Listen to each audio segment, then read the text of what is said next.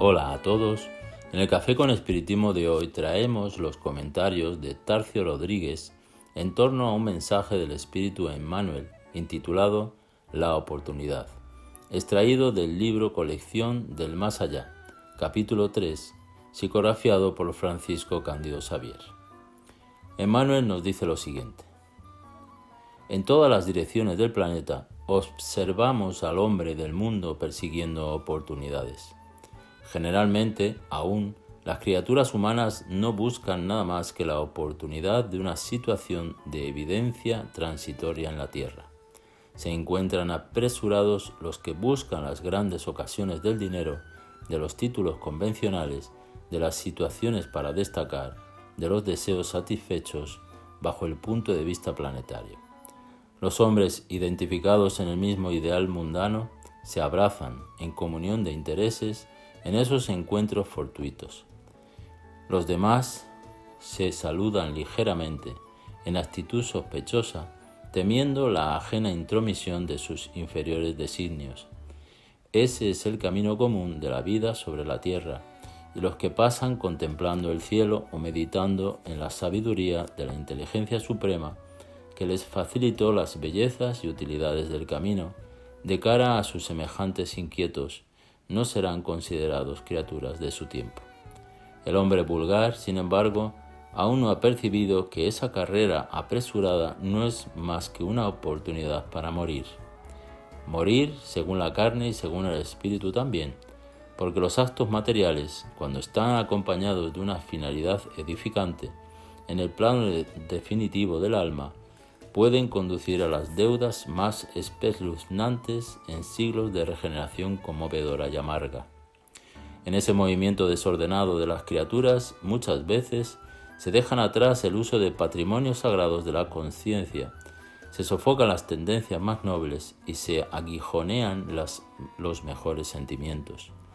Les faltan a esos luchadores inquietos los valores legítimos de la iluminación interior y, por eso, frecuentemente, vemos al político elevarse para atender a la maquinaria de la destrucción, formarse al sacerdote para la defensa de vanos intereses, erigirse al jurista para desviar el derecho o prepararse al médico para confundir el problema de salud.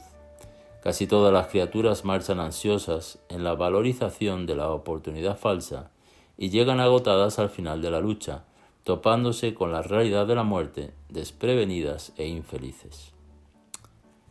En este mensaje, Emmanuel nos recuerda que la vida es una oportunidad real de transformación y edificación de nosotros mismos para mejorar.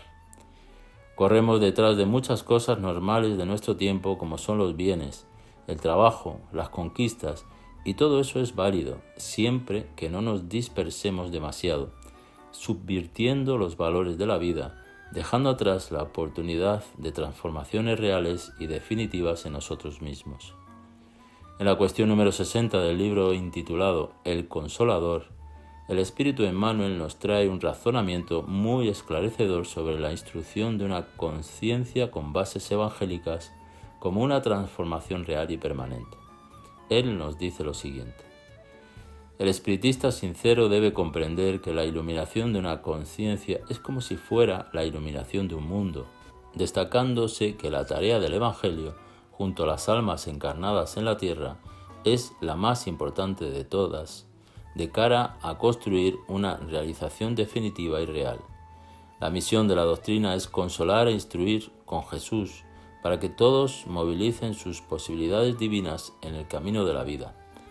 Intercambiarla por un lugar en el banquete de los estados es invertir el valor de las enseñanzas, porque todas las organizaciones humanas son pasajeras en base a la necesidad de renovación de todas las fórmulas del hombre en la ley del progreso universal, desprendiéndose de ahí que la verdadera construcción de la felicidad general sólo será efectiva con bases legítimas en el espíritu de las criaturas.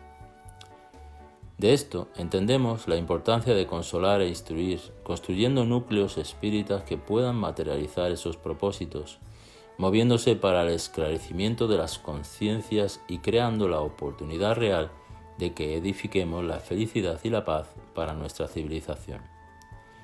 Y como concluye Emmanuel diciendo, El maestro es Jesús, la escuela es la tierra, el bien es el trabajo que perfecciona, el adversario es todo lo que aparte la energía del servicio real con el Cristo.